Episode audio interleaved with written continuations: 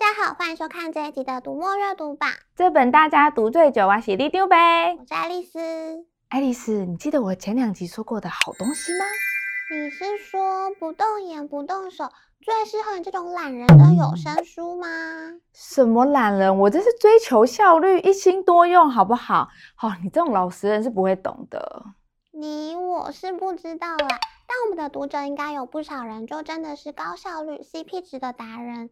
像这次的阅读榜上就有一本相声瓦舍的有声书哦。相声瓦舍，我知道是一个很厉害的团体耶，就像是。李丢北，爱丽丝上台一鞠躬。因为相声瓦舍本身知名度就高，加上年假期间做了特别优惠，让读者用同等价就可以听到冯一刚和宋少卿的现场演出，所以表现非常抢眼。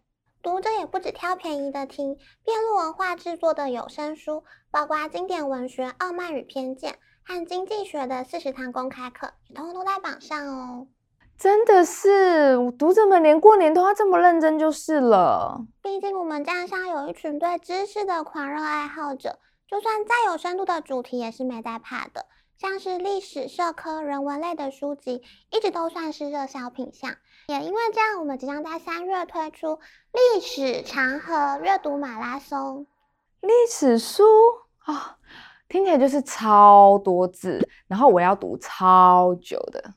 毕竟我们是要透过故事和分析进入古人的生活情境嘛。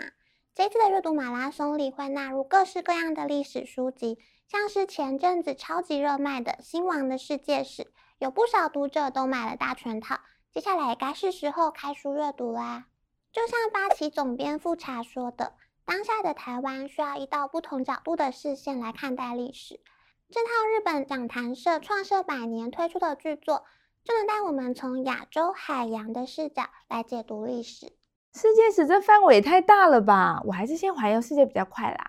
你确定吗？我觉得你还是先用 Google Map 滑一滑就好了吧。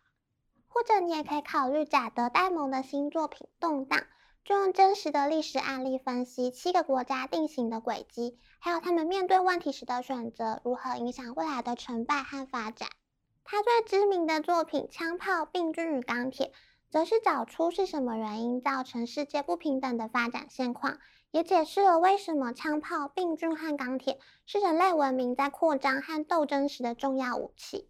最经典的案例就是书封上的印加帝国大军，为什么居然被不到一百七十人的西班牙人打败，最后彻底灭亡？哇，历史真的是很让人意想不到诶，根本是十万个为什么啊！但我也只是问问而已啦，我没有要找答案的意思。这大概就是你和畅销作家之间的距离吧。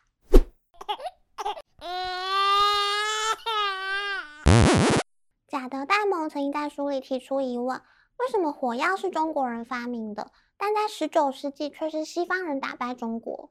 对耶，我从以前就觉得很奇怪啊，为什么一向好棒棒我第一的中华文明，结果到了清朝末年却被人压着打？所以到底是为什么？欧阳泰的火药时代就是从火器发展切入，分析东西方的军事科技变革，探讨为什么双方会从势均力敌演变成你说的被压着打。他的另一本作品《福尔摩沙如何变成台湾府》，则是探讨为什么台湾会从葡萄牙人口中的福尔摩沙变成荷兰自己的岛国，又成为汉人移民的王国。嗯，这本就亲切多了。果然，这种 local 的历史故事比较合我的胃口。历史本来就有很多不同的切入面向，除了台湾，你也可以选择从有兴趣的国家历史来参加这次的阅读马拉松啊。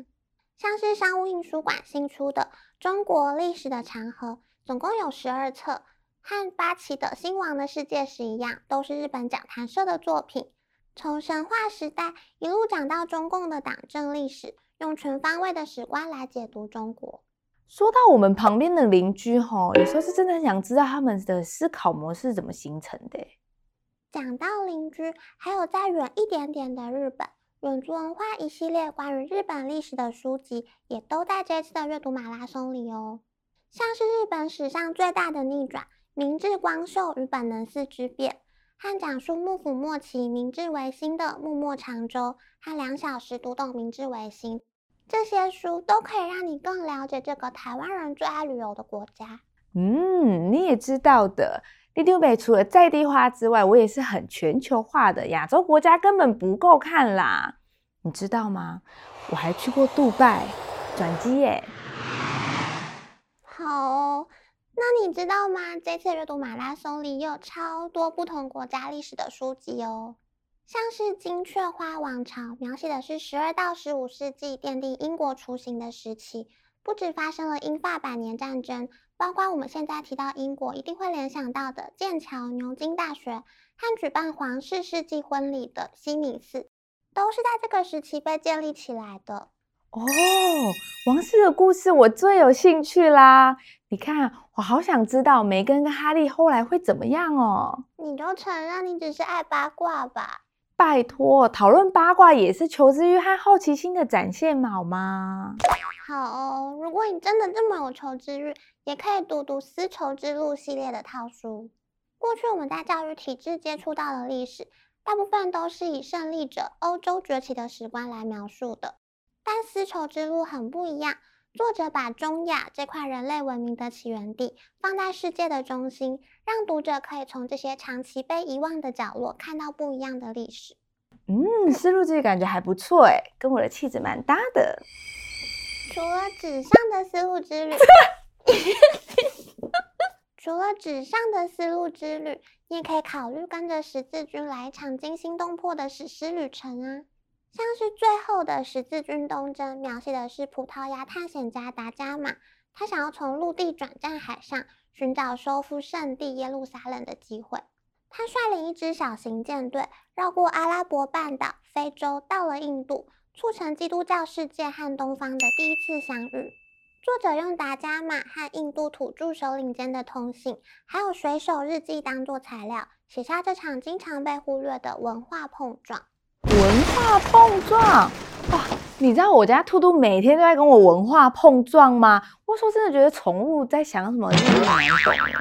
除了你家的兔兔，应该有不少猫奴都想更了解自己的猫咪一点。我们站上也将推出猫书展，包括生活类书籍、猫文学、猫行为研究，让读者可以更了解自己身边的猫咪，甚至可以向猫咪学习。啊，你是认真的吗？跟猫咪可以学到什么？伸懒腰、翻肚肚、跑罐罐。你不觉得猫咪根本就是谈判、说服、领导、管理的大师吗？才会有这么多猫奴心甘情愿的服侍他们。在如何说服一只猫里，就提出很多猫咪让主人变身猫奴的心理技巧，让主人也可以成为说服大师。嗯，成为说服大师，征服其他人类，然后再回来继续乖乖当猫奴吗？喵。这次阅读榜有和立丢北一样追求效率的有声书，和即将上线的历史马拉松，还有让猫奴好好服侍主子的秘诀，立丢北都帮大家整理在这里啦！大家赶快来追一下阅读进度，争取马拉松奖励吧！除了试读买书，也别忘了帮我们按赞、分享还订阅我们的频道哦。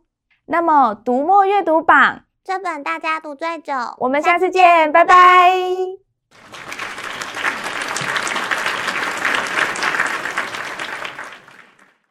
爱丽丝，你知道全世界最有智慧的猫，它曾经说过一句什么话吗？什么？喵。